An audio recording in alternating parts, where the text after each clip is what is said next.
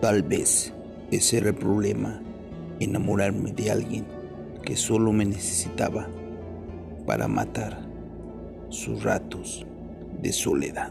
¿Dónde está la promesa de amor?